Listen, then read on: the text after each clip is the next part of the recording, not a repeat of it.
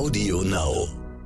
Ich habe fast zu jedem, jedem meiner Jobs mal Phasen gehabt, wo ich dann geheult habe, wo irgendwas richtig schief ging.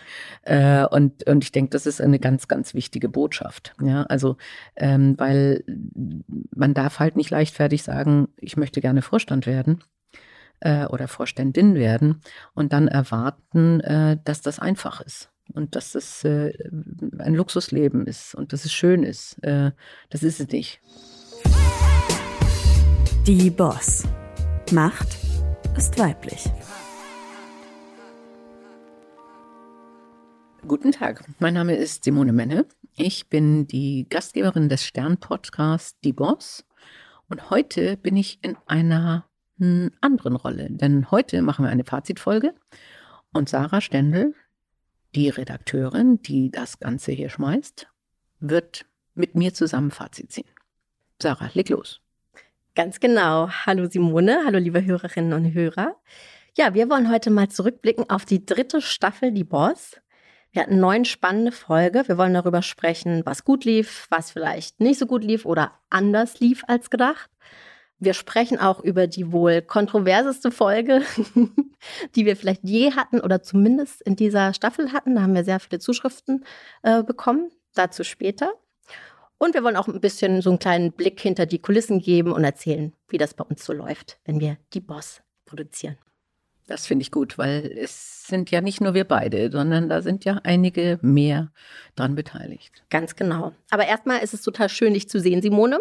Vielleicht kann man das gleich mal äh, erzählen, dass das etwas Ungewöhnliches ist, dass wir hier jetzt in unserem Hamburger Studio sitzen im Verlag. Denn normalerweise machen wir ja ganz viele Remote-Aufnahmen. Also wir haben Videochats eigentlich, wenn wir unsere Gästin erreichen in der Regel. Ja, auch etwas, was äh, so ja nicht geplant war. Die aller, aller, aller, allererste Folge der ersten Staffel war ja noch physisch. Und dann schlug Corona zu. Und seitdem ist es fast immer virtuell. Und von daher ist es schön und ich fühle mich hier auch sehr wohl bei euch im Studio. Du hast es gerade auch gesagt, fast. Ähm, das fast trifft aber auch ähm, auf die dritte Staffel zu. Denn wir hatten dieses Mal eine Premiere. Du hast öfters mal vor Publikum auch gesprochen und wir haben live aufgenommen. Zum einen warst du mit der Unternehmerin Verena Pauster beim äh, Jobsymposium der Brigitte. Du hast mit Janina Kugel auf der Buchmesse gesprochen. Daraus haben wir eine kleine Sonderfolge, die Boss gemacht. Und du warst beim Reeperbahn Festival und hast dort vor Publikum mit der Musikmanagerin Katharina Köhler gesprochen da gab es ja auch einen kleinen Zwischenfall. Vielleicht kannst du mal erzählen, wie diese Live-Situationen für dich so waren. Ähm, also die Folge mit Katharina Köhler war tatsächlich die schwierigste für mich, weil es war eine richtig große Bühne, wo ja auch äh, Instrumente aufgebaut waren und äh, man blickte so auf das Feld. Es waren zwar nicht Hunderte von Zuhörerinnen, aber es waren eben Menschen da, die uns von unten angeguckt haben.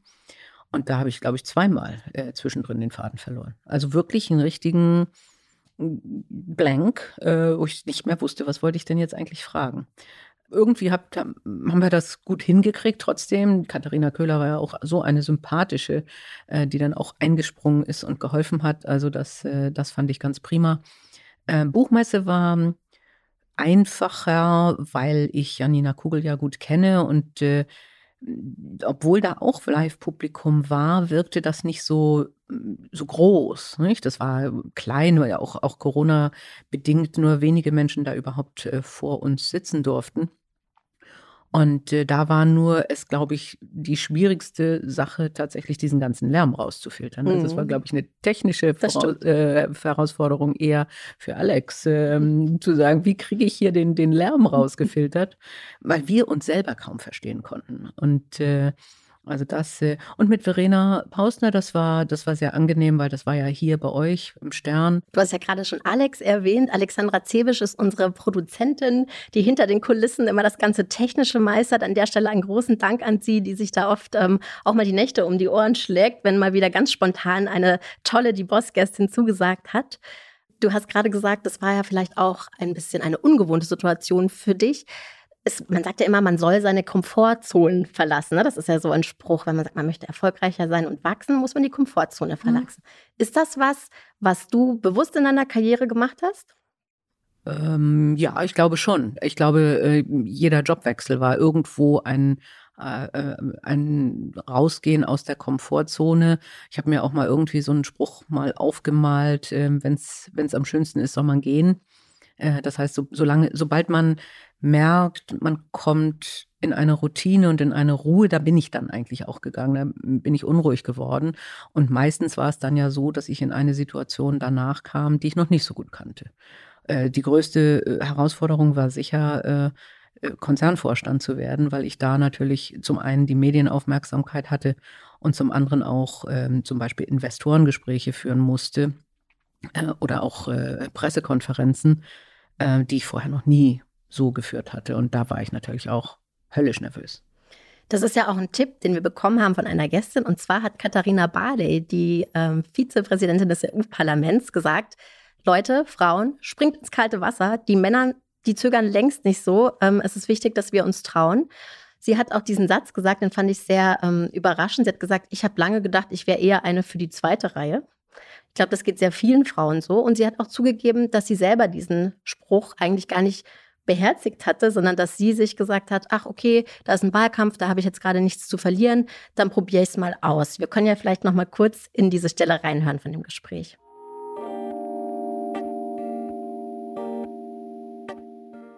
Ich habe immer gedacht, ich bin auch zu ehrlich für die Politik. Ich bin auch zu empfindsam für die Politik. Ich bin ein privat ein sehr empfindsamer Mensch. Wenn man mich verletzen möchte, dann kann, kriegt man das relativ schnell hin. Und dann habe ich einfach gedacht, probier's doch mal du hast jetzt die ideale, das ideale Setting. Es erwartet keiner, dass du gewinnst. Du kannst es einfach mal ausprobieren. Und es war dann, gehört zu den schönsten Zeiten in meinem Leben.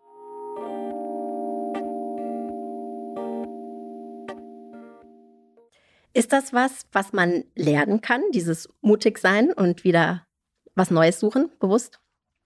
Ja, ich, äh, ich habe das mal mit, äh, mit Kentern beim Segeln verglichen. Also ähm, ich, äh, als ich gesegelt bin, hatte ich, äh, bevor ich gekentert war, schreckliche Angst vorm Kentern. Äh, und dann ist es mal passiert und äh, ich habe festgestellt, auch gar nicht so schlimm, wir kriegen das Boot umgedreht. Also es war eine kleine Zweimann-Jolle, ne?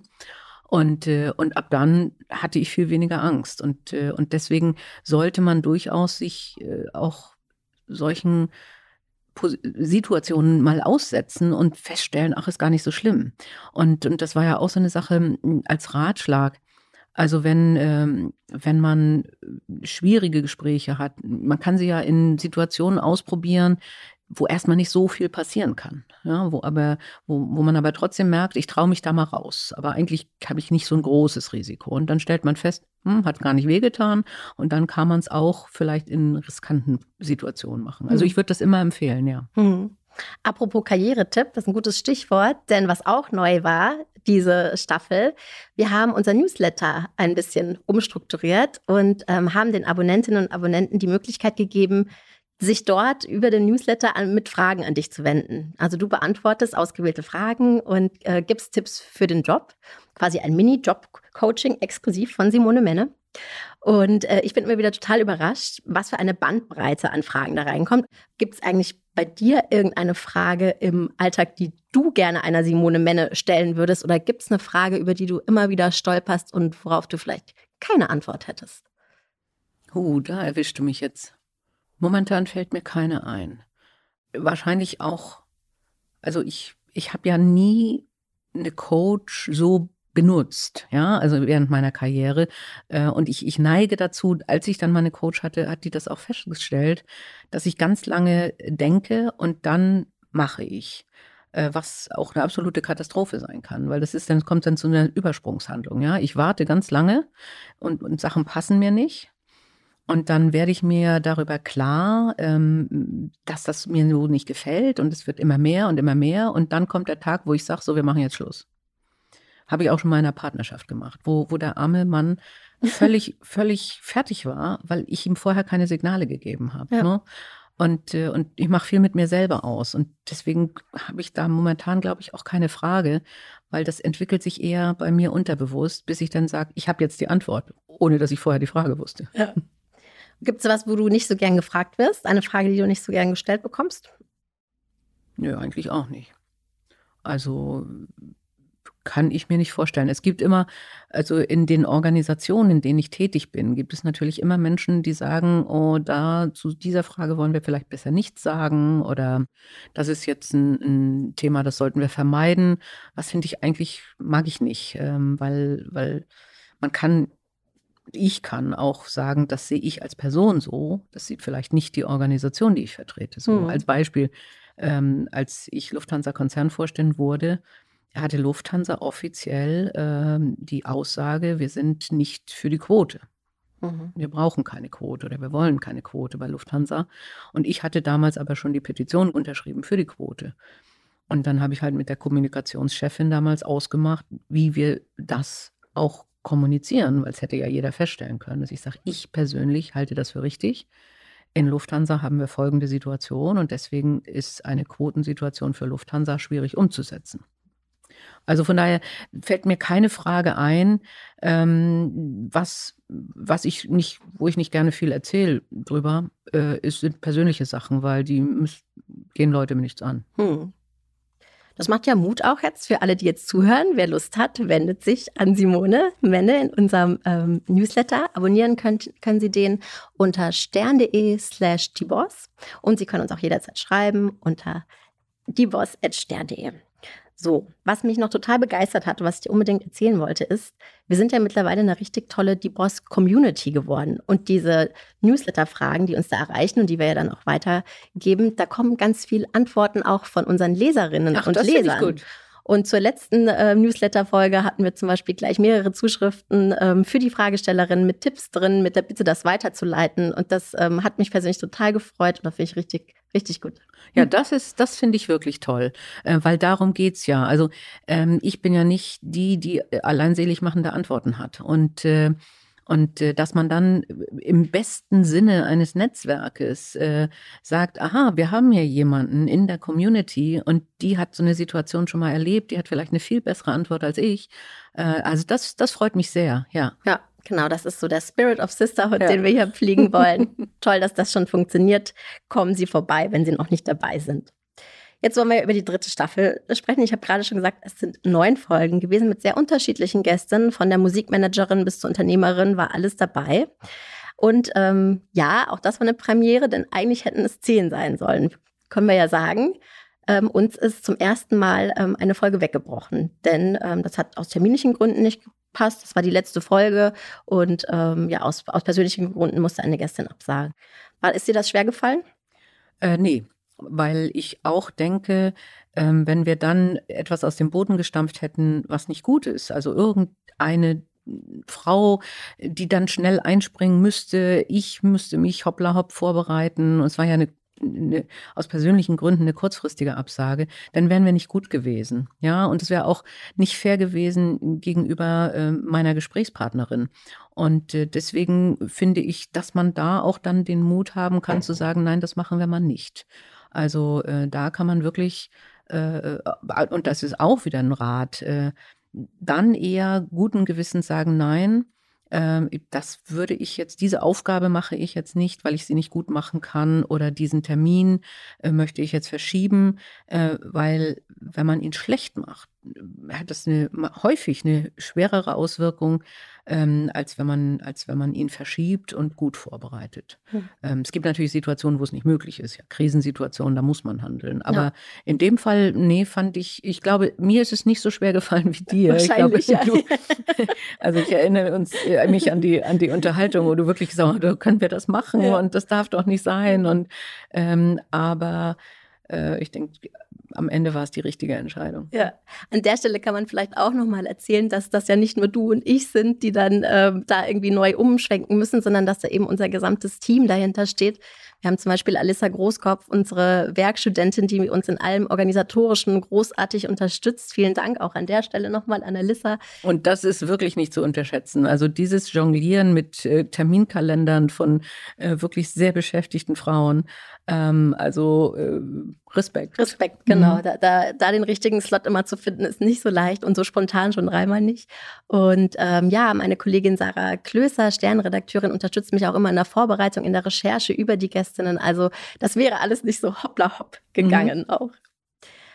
Blicken wir zurück, aber jetzt. Wenn du die äh, letzten neun Folgen Revue passieren lässt, ähm, gibt es Folgen, die für dich äh, besonders in Erinnerung geblieben sind? Irgendwelche Highlights, die dir sofort in den Sinn kommen? Ja, äh, also äh, sicher war es besonders ähm, das Gespräch, was wir dann ja auf Englisch geführt haben, äh, mit der Chef, äh, also äh, die Sterneköchin Anna Ross. Ähm, das, äh, das war beeindruckend als Persönlichkeit, aber eben auch eine Herausforderung. Äh, es war, glaube ich, auch, ging, glaube ich, auch nicht so einfach technisch los. Ich glaube, da hatten wir ein bisschen Stottern. Äh, ich weiß noch, dass ich es an einem anderen Standort gemacht habe, nicht von meinem üblichen Arbeitsplatz. Äh, und, und das, das war dann schon alles ein bisschen ungewöhnlich. Und dann hatte ich natürlich wirklich richtig Lampenfieber. Ähm, aber auch da äh, sie war ja super sympathisch und, äh, und, und war auch eine tolle Gesprächspartnerin, auch zu den Themen, die ja wiederum völlig neu waren. Äh, das ist sicher das, was mir stark in Erinnerung geblieben ist. Katharina Barley fand ich sehr, sehr offen und auch ein bisschen bestürzend für mich, auch die politischen Aussagen, die sie gesagt hat, Gott sei Dank gesagt hat, was ich unterschätzt hatte. Ähm, also das wären so die zwei die, die mir spontan einfallen. Natürlich die anderen, äh, die live hast du schon genannt, äh, die bleiben einem natürlich auch als Erlebnis in Erinnerung, weil es was anderes ist, als einfach nur, in Anführungsstrichen, nur äh, eine Aufnahme zu machen. Du hast ja gerade Anna Rost angesprochen. Dazu haben wir auch wirklich viel Feedback bekommen, dass die Leidenschaft von ihr so ansteckend war. Das fand ich übrigens auch. Die hat einfach total mitreißend erzählt von, von ihrer Liebe zu diesem Restaurant. Und ich habe eine E-Mail bekommen von einer Podcast-Zuhörerin, die im April einen Tisch reserviert hat. Großartig. Ganz direkt nach dem Hören des Podcasts. Die äh, nach Slowenien ja. äh, fährt. Ja. Das ist doch toll. Da mhm. haben wir hier schon mal Reiseinspirationen mhm. auch gegeben. Ähm, aber das ist ja auch eine Sache, die eigentlich anders gelaufen ist als gedacht. Eigentlich hatten wir ja vor, noch viel mehr internationale Gästinnen zu haben. Diese Staffel, das hat nicht ganz geklappt. Die Türen ins Ausland, ja, lassen sich manchmal doch noch etwas schwieriger öffnen. Ähm, aber immerhin mit Bali hatten wir jemanden aus Brüssel ähm, und wir hatten eben die slowenische Sterneköchin. Und an wen ich mich noch gut erinnere, ist Samantha Cristoforetti, die Astronautin, oh ja, natürlich. die mhm. natürlich Italienerin war. Mhm. Und bei ihr ist dieser Folge oder überhaupt immer noch ist immer, immer noch ist genau, die natürlich Italienerin ist genau. bei ihr und überhaupt in dieser Staffel, was mir nochmal aufgefallen ist, ist dieser Aspekt, wie wichtig es ist, Vorbilder zu haben und Frauen in bestimmten Positionen zu sehen und sei es auch nur eine einzige oder vielleicht sogar eine fiktive, weil Samantha Cristoforetti ähm, hat zum Beispiel über Star Trek gesprochen. Wir hören da nochmal rein, was sie gesagt hat.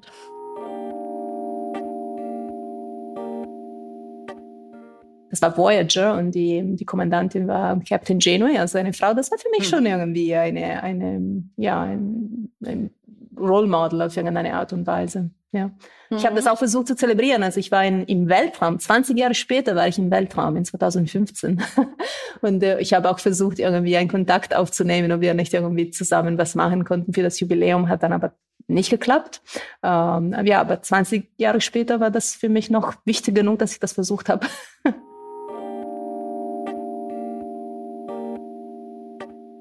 Es ist ja auch so eine Identifikationsfrage. Ähm, ne? wen, wen sieht man in bestimmten Rollen? Wenn ich mich mit Kolleginnen meiner Generation unterhalte, also so den 90er Jahren groß geworden, da fällt häufig der Name Carla Kolumna. Das mhm. ist die Reporterin aus den Bibi Blocksberg und äh, okay. Benjamin Blümchen Hörspielen die hatte einfach wirklich so eine ja, neue Rolle. Die war alleine, die hatte keinen Mann, die war erfolgreich im Job, die war gut in ihrem Job, die hatte Macht.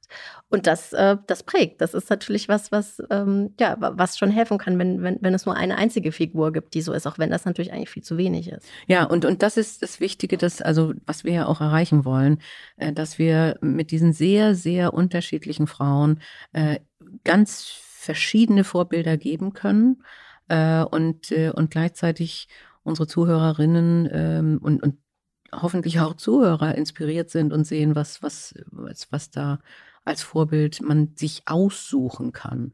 Und, und deswegen ist es natürlich auch so wichtig, dass man darauf achtet, was passiert denn eigentlich in den Medien und welche Rollen spielen immer noch Frauen. Ja, also und, und äh, wenn ich jetzt Filme nochmal ansehe, die ich früher ganz toll fand Hollywood-Blockbuster, dann stelle ich halt immer wieder fest, die Frauen reden in dem Film nicht miteinander, sondern nur mit Männern. Äh, und am Ende sinken sie an seine breite Schulter. Und das ist etwas, ähm, was, äh, was äh, anders dargestellt gehört und hoffentlich oder jetzt auch in neuen Filmen auch schon anders passiert. Genau, darüber hast du ja auch mit äh, Caroline Herfurth gesprochen, Regisseurin und Schauspielerin.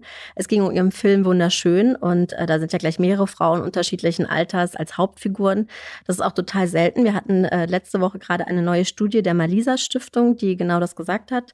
Ähm, die sagt, im deutschen Kino werden ältere Menschen insgesamt seltener äh, zu gezeigt. Und bei Frauen fängt das schon ab Mitte 30 an und bei Männern aber erst ab einem Alter von 50 Jahren. Durchweg ist das Bild der im Kino sichtbaren Frau stark begrenzt. Sie ist jung, schlank und wird im Kontext von Partnerschaft und Beziehung erzählt. Männer hingegen haben erkennbare Berufe, sind auch mal übergewichtig und werden insgesamt vielschichtiger dargestellt. Ist dir eigentlich aufgefallen, dass du im Gespräch mit Caroline Herford sie mal kurz als hässlich bezeichnet hattest? Oh. Nein, ist mir nicht aufgefallen. Ich habe ja manchmal so eine Kinken, aber nun ja, äh, erzähl.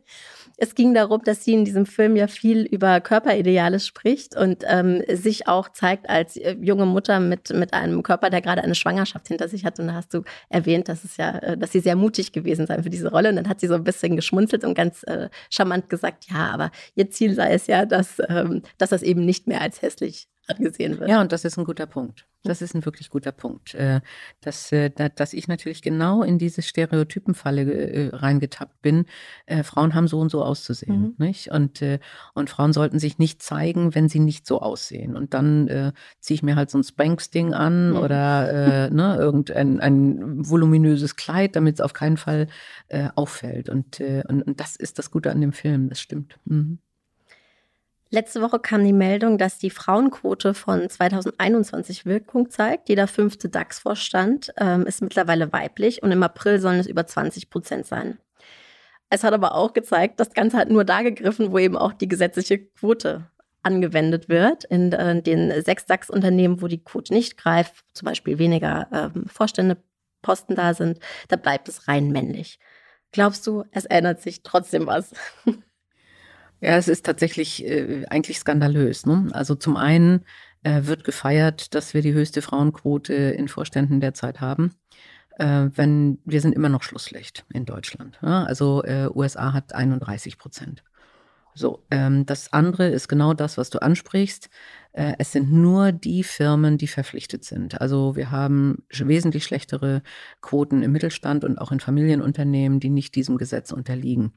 Und ich verstehe nicht, dass Firmenlenkerinnen und Firmenlenker nicht erkennen, dass man da Ressourcen liegen lässt. Also und gerade in Zeiten, wo wir sagen, wir brauchen händeringend gute Menschen. Ja, 50 Prozent der gut ausgebildeten Menschen in Deutschland sind Frauen. Wie kann ich das liegen lassen? Also das ist, das ist mir unerklärlich. Äh, und äh, es ist wirklich der Stereotyp. Mir hat jetzt äh, gerade ein, ein früherer Schulfreund geschrieben. Er sucht äh, eine Position und äh, ob ich äh, jemanden kennen würde. Ähm, aber er hat alles in männlich geschrieben. Ja. Mhm. Wir brauchen da einen neuen Vorstandsvorsitzenden. Wir haben einen guten CTO, ähm, wo, wo, wo ich dann sage, er hat schon im Kopf, es muss ein Mann sein. Und das ist wahrscheinlich gar nicht bös gemeint, aber man muss ihn jetzt rütteln und sagen, denk mal an eine Frau.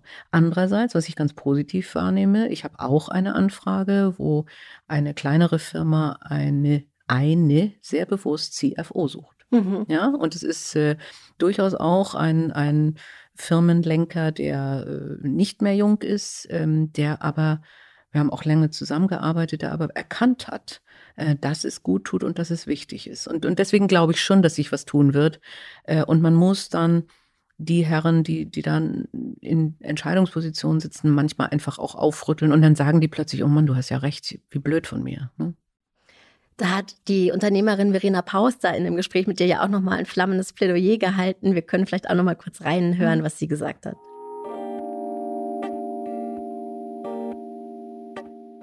Es ist also nicht nur so ein kosmetischer Faktor, dass man sagt, wäre ja ganz nett, wenn da auch mal ein paar Investorinnen wären, sondern es macht die Unternehmen besser.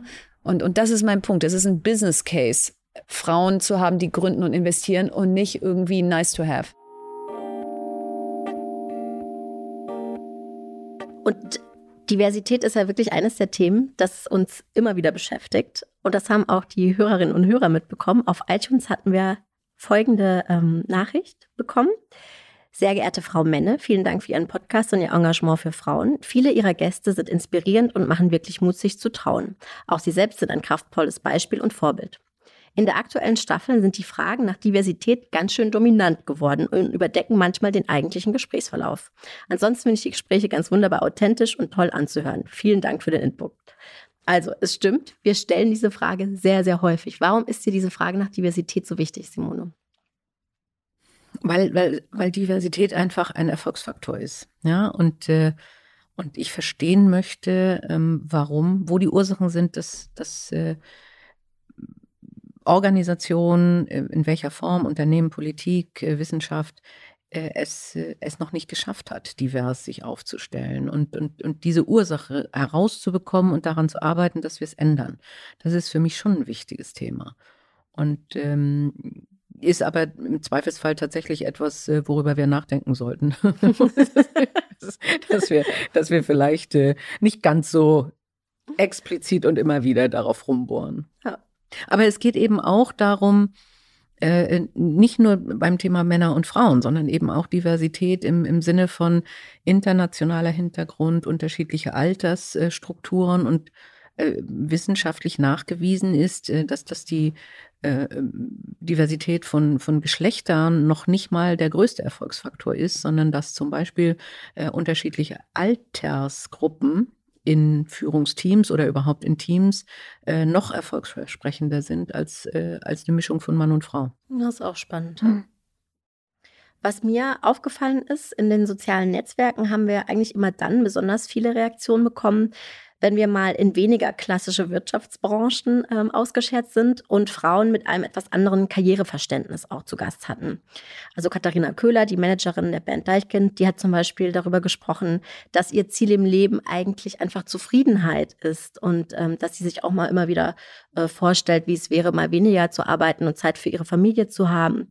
Susanne Fotiades von der Welthungerhilfe hat den schönen Satz gesagt, den Purpose brauchen wir hier nicht lange suchen, den spürt man hier jeden Tag. Und dann hat sie auch noch ein bisschen was zu der Mentalität bei NGOs ähm, erzählt. Das hören wir uns nochmal an.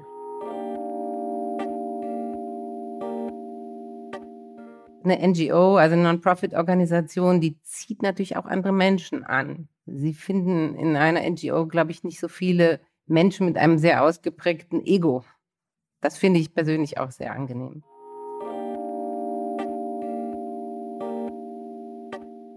Weniger Ego, mehr Purpose, nicht immer weiter, schneller, sondern vielleicht einfach zufrieden sein. Ändert sich da gerade was Fundamentales in der Arbeitswelt?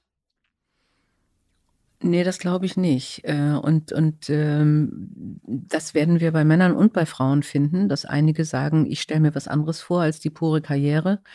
Ähm, es gibt aber, ich, ich treffe auch viele junge Frauen, die sagen, ich möchte Vorständin werden. Ja? Ne? Und, äh, und es ist natürlich auch wichtig, dass wir in Unternehmen durchaus auch Menschen haben, die, die sagen, mir geht es darum, hier in die Führung zu kommen und was zu bewegen. Äh, und, äh, und das, da reicht es nicht, wenn man sagt, okay, ich bin zufrieden äh, mit, mit einer mittleren Position. Und diese Menschen gibt es und Gott sei Dank gibt es sie und da müssen wir auch ganz viele von haben. Aber ein paar werden immer noch hungrig sein und sagen, nee, ich möchte hier ganz an die Spitze. Und, und das hoffentlich mehr Frauen. Ähm, das Thema Purpose wird teilweise, glaube ich, derzeit übertrieben. Das macht jede Firma und macht eine extra Übung mit extra Unternehmensberatern. Und dann hat man jetzt Purpose und Vision und Mission und, und die Mitarbeiter sagen, wo bin ich da? Ich habe sogar neulich gelesen, dass einige Mitarbeiter sich überfordert fühlen, dass sie jetzt für die Rettung der Welt zuständig sind, weil das der Purpose ist. Und sagen, ich, ich möchte hier meine Aufgabe gut erfüllen.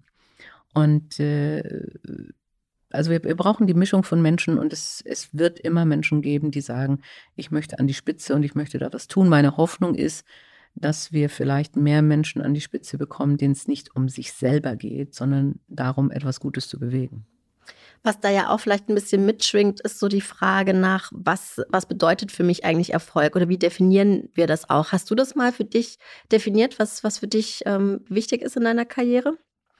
Ähm, ja, äh, also ziemlich eindeutig war das äh, ein, ein, gutes Feedback äh, der Mitarbeiter, die sagen, toll, dass Sie da sind äh, und Sie bewegen was, Sie tun was Gutes für uns, für unsere Arbeitsplätze.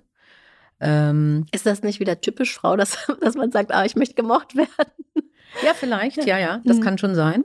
Also, aber ich glaube, viele Firmenchefs wollen gemocht werden. Mhm. Also so das Thema, äh, äh, ich möchte, ich möchte in irgendeiner Form geliebt werden, das merkt man auch bei Egomanen und Narzissten.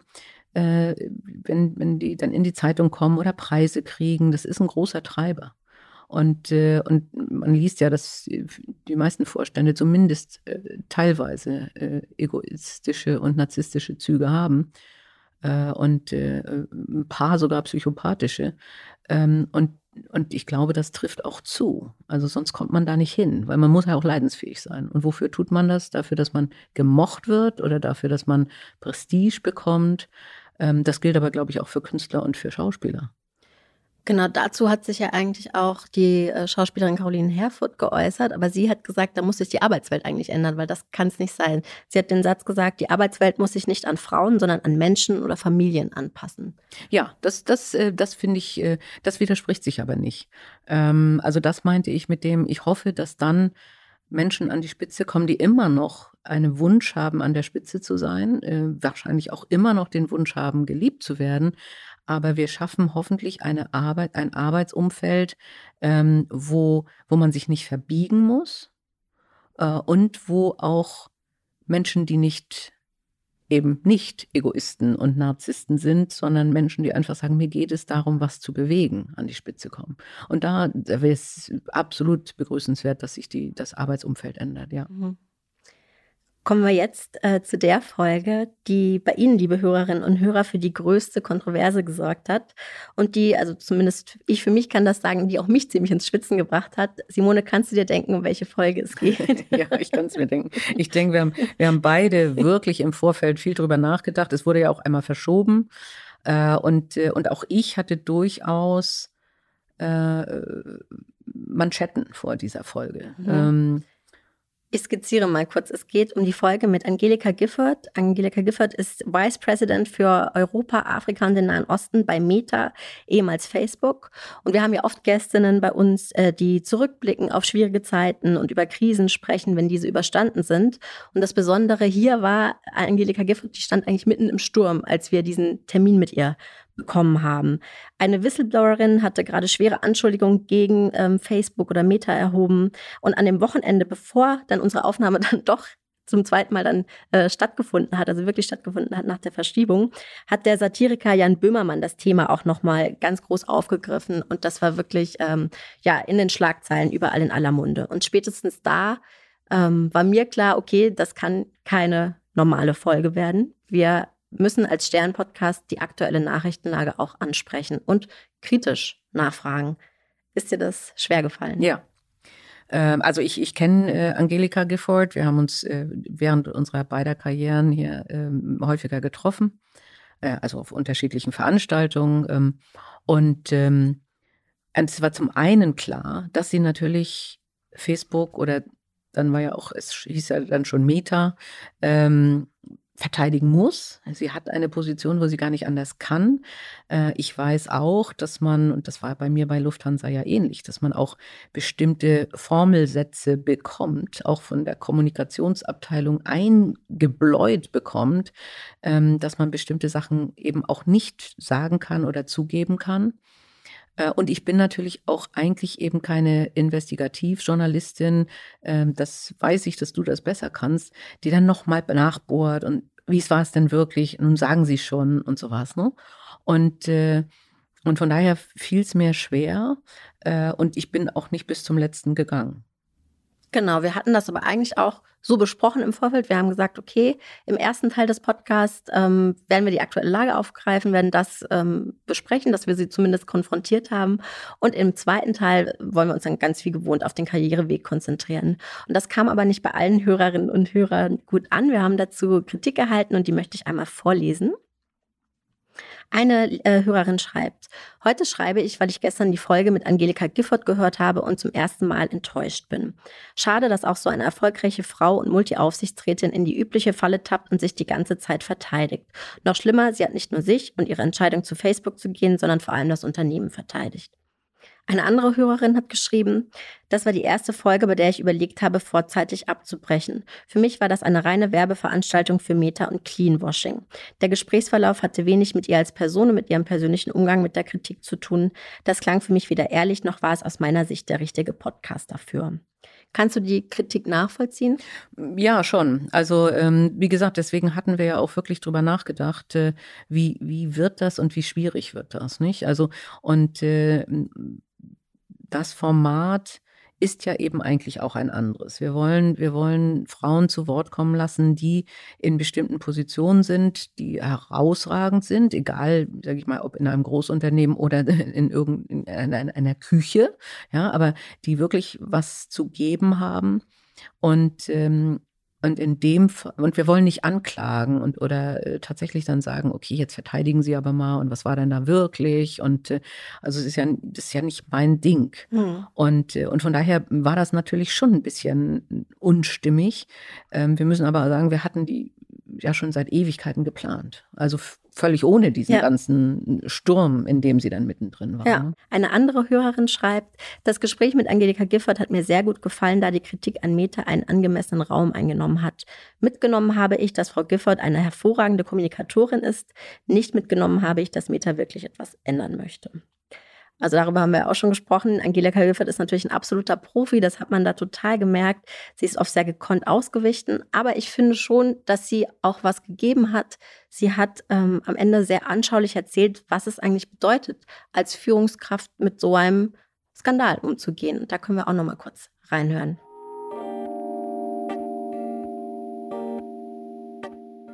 Das ist nicht alles easy going, auch wenn man nach außen hin, du sagst, ich sehe gut aus, danke dafür. Aber natürlich liegt man nachts wach und denkt, mein Gott, was passiert jetzt? Und was macht es im Prinzip auch dieses, diese, die Themen, die ja natürlich hier draußen jetzt rumschwimmen, die negative Fresse, was macht es natürlich für unser Image? Was macht es für unsere Mitarbeiter?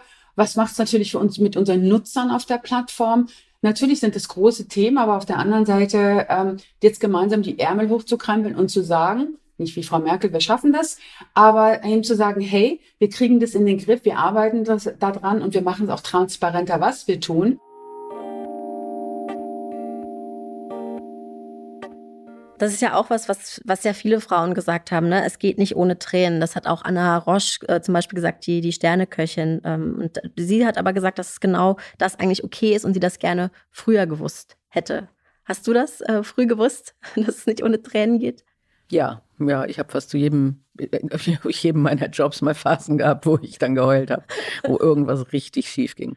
Äh, und, und ich denke, das ist eine ganz, ganz wichtige Botschaft. Ja, also, ähm, weil man darf halt nicht leichtfertig sagen, ich möchte gerne Vorstand werden äh, oder Vorständin werden und dann erwarten, äh, dass das einfach ist und dass das äh, ein Luxusleben ist und dass es schön ist. Äh, das ist es nicht.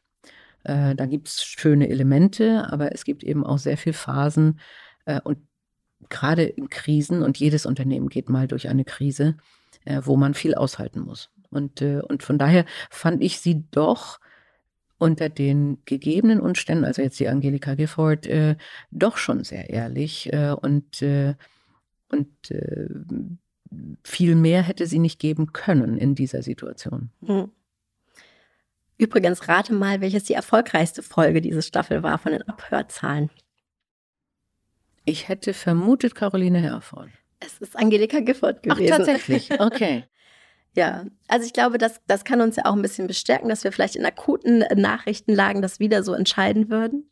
Ähm, ja. Aber wir brauchen es nicht jede Woche, würde ich sagen, oder nein, Simone? Nein. Also wir müssen, also wie gesagt, es soll auch nicht dahin mutieren. Also das würde ich mir auch für die vierte Staffel wünschen, äh, dass wir jetzt sagen, oh, wir laden jetzt immer Frauen ein, die sich für irgendwas verteidigen müssen. Das, das fände ich nicht gut. Mhm. Das bin, wie gesagt, das bin ich nicht.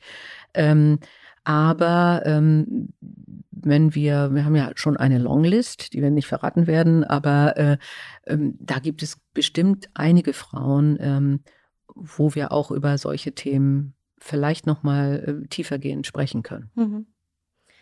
Wir haben es ja vorhin schon angedeutet, du hast es auch gerade nochmal gesagt, in drei Wochen geht schon die vierte Staffel weiter. Wir freuen uns. Und ähm, eine Sache dürfen wir vielleicht hier doch schon verraten. Wir haben uns nämlich ein kleines Special ausgedacht. Im Sommer gibt es etwas, das nennen wir die grüne Boss. Und das werden äh, drei Folgen, in denen wir uns speziell mit Spitzenfrauen beschäftigen, die sich auf ihrem Feld für Nachhaltigkeit einsetzen und da zukunftsweisend sind. Und Simone, ich weiß ja, dass das auch ein Thema ist, das dir am Herzen liegt. Du bist selbst Mitglied bei den Grünen und du hast seit dem Herbst auch noch eine neue Beschäftigung in deinem eh schon vollen Terminkalender gefunden. Du bist Mitglied der sogenannten Zukunftsweisen. Vielleicht kannst du einmal erklären, wer ihr seid und was ihr macht.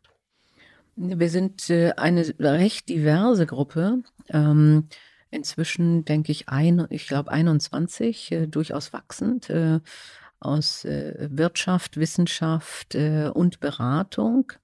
Und uns geht es vor allen Dingen um Umsetzung. wir sagen alle, okay, es gibt schon ganz viele Lösungen, ähm, auch in anderen Ländern. und, und lass uns doch bitte es versuchen und, äh, und umsetzen. Und, äh, und lass uns auch den Politikern Mut machen, ähm, wissen, dass es für sie unangenehme Entscheidungen sind. Also momentan, glaube ich, in der Politik kann man keine Entscheidung machen, wo man nicht Menschen auf der Straße hat. Ja, also das sehen wir jetzt an den Energiekosten. Ähm, wenn, wenn, das sehen wir bei der Diskussion um Geschwindigkeitsbegrenzung, um Windkraft. Ähm, das heißt, äh, unsere Regierung, egal welcher Couleur, äh, wird damit leben müssen, dass Leute auf die Straße gehen und sagen, das, was ihr da macht, ist Mist. Aber man muss es machen. Wir können nicht nichts tun. Und äh, das ist das Schlimmste, was man in einem Unternehmen oder auch als Regierung machen kann, weil wir wissen, dass wir in einer Situation sind, wo man was tun muss. Und, und da wollen wir als Zukunftsweise äh, Mut machen, aber auch sagen, das wäre eine Lösung. Und da geht es unter anderem zum Beispiel äh, um das Thema, äh, wie misst man eigentlich den Wohlstand einer Gesellschaft? Äh, also sogenannte äh, Well-Being Society. Also äh, ist das Bruttoinlandsprodukt das allein Seligmachende? Wir glauben nein, ähm, sondern ähm, so etwas wie Gesundheit in der Bevölkerung, Bildungsstand in der Bevölkerung, vielleicht auch die Arbeitsumwelt. Ähm, wie weit liegen der Niedriglohn und der höchste Lohn auseinander? Also soziale Gerechtigkeit. Und da gibt es äh, in Neuseeland, in Finnland äh, Ansätze, auch in Schottland. Ähm, es gibt auch Gesetze, die bestimmte Sachen anders incentivieren, ja, wo man einfach sagt, okay, wie, wie bekommen wir äh, Menschen auch auch dahin freudig etwas zu tun. Also nicht über Verbote, sondern über positive äh, Feedbacks äh, oder auch Anreize. Und, äh, und das, was es da schon gibt, haben wir auch teilweise jetzt schon aufgezeigt in einem Kompass. Wir haben sechs verschiedene Säulen da, äh, in denen wir sagen, da gibt es Maßnahmen. Und daran wollen wir jetzt weiterarbeiten. Ihr seid ja gestartet, glaube ich, zur Bundestagswahl oder kurz nach der Bundestagswahl und eben diesen Kompass, den du gerade auch schon angesprochen hast. Jetzt ist die Ampel schon ein paar Wochen im Amt sozusagen. Gibt es schon erste Bilanz bei euch? Habt ihr, habt ihr schon ähm, Reaktionen bekommen? Wir haben Gespräche, aber keine Reaktion in dem Sinne, dass nun äh, alle sagen, ah ja, äh, also Robert Habeck sagt, okay, wir machen jetzt was die Zukunftsweisen sagen oder so. Dazu ist, äh, glaube ich, die Situation auch gar nicht äh, einfach und die, so lange sind, sind sie ja nun auch noch nicht in der Regierung.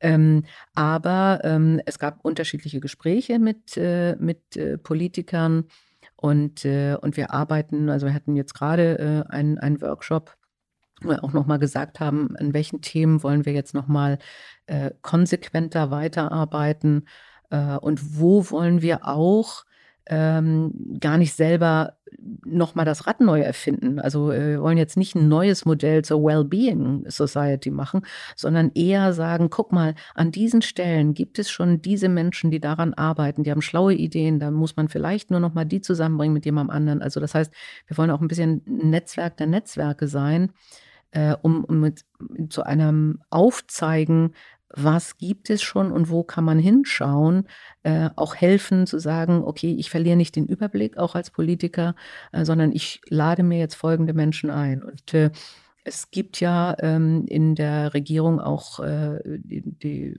Idee einer, einer Transformationsarbeitsgemeinschaft ähm, und da würden wir gerne mitarbeiten.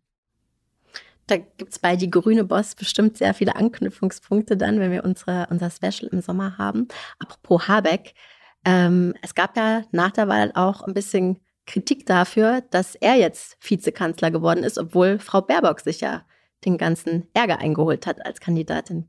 Konntest du das nachvollziehen? Ich glaube, das haben die beiden wirklich vorher abgesprochen. Also und äh, äh also ich ich ich finde das alles ich finde, in Deutschland wird immer so viel darüber gesprochen, wer ist denn nun der Bessere, die Bessere, weiter oben, äh, ist das fair? Also äh, äh ich, jetzt momentan wird gerade gesprochen, macht Macron einen besseren Job als Scholz. Äh, ich sage, ey, warum müssen wir immer Wettbewerb machen? Also ich finde, Frau Baerbock macht einen tollen Job als Außenministerin und, und hat momentan tatsächlich Wahnsinnsthemen natürlich auf dem Tapet, um die ich sie nicht beneide. Äh, gleichzeitig macht Robert Habeck äh, sehr viel, sehr konsequent schon in, in einem Wirtschafts- und Klimaministerium, äh, wo mir ehrlich gesagt egal ist, wer ist da jetzt Vizekanzler. Hm. Wo ich einfach sage, es geht um die Sache und das so verstehen die sich auch, so nehme ich sie wahr. Äh, aber ich nehme auch die anderen so wahr. Das liegt jetzt nicht daran, dass ich Grüne bin. Ja, ich glaube, all diesen Menschen in der Regierung, und das finde ich sehr positiv, geht es momentan um die Sache und nicht so darum, wer strahlt am besten in den Medien.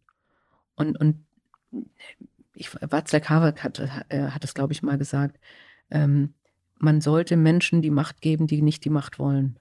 ja, das ist und äh, das, das widerspricht mir natürlich. Die sagt, ich habe ganz gerne Macht, äh, aber ich wäre im Zweifelsfall eben nicht die beste Bundeskanzlerin, weil weil wenn man sagt, ich möchte gerne Macht, ist man auch leicht korrumpierbar. Mhm.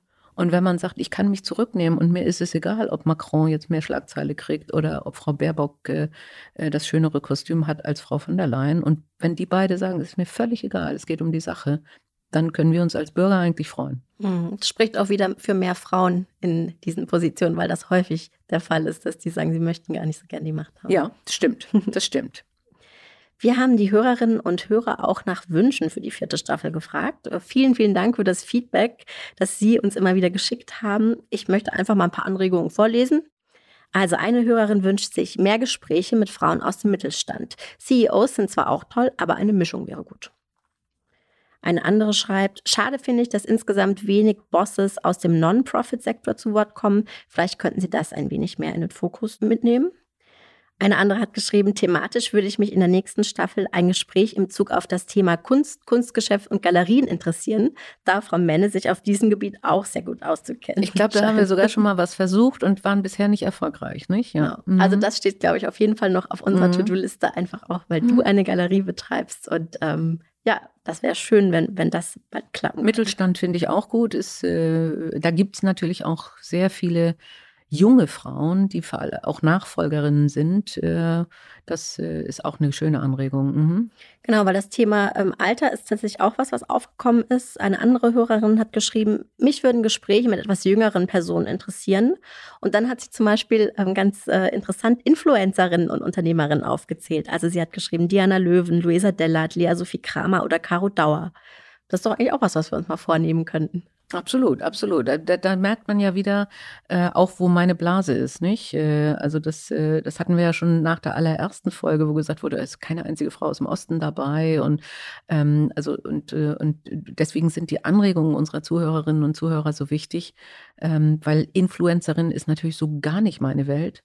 Ähm, aber deswegen natürlich ganz, ganz wichtig. Und ja. ich bin da durchaus neugierig drauf, ja. Mhm.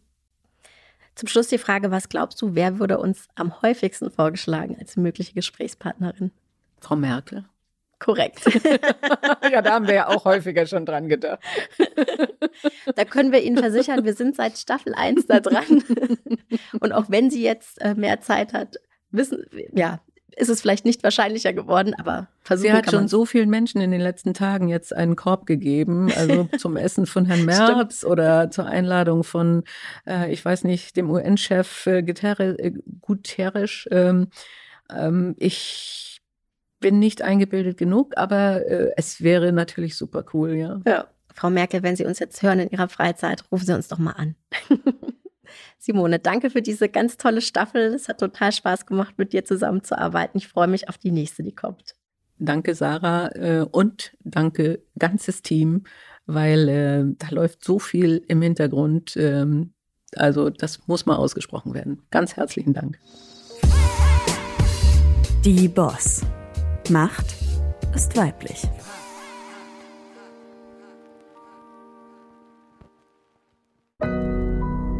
Audio Now.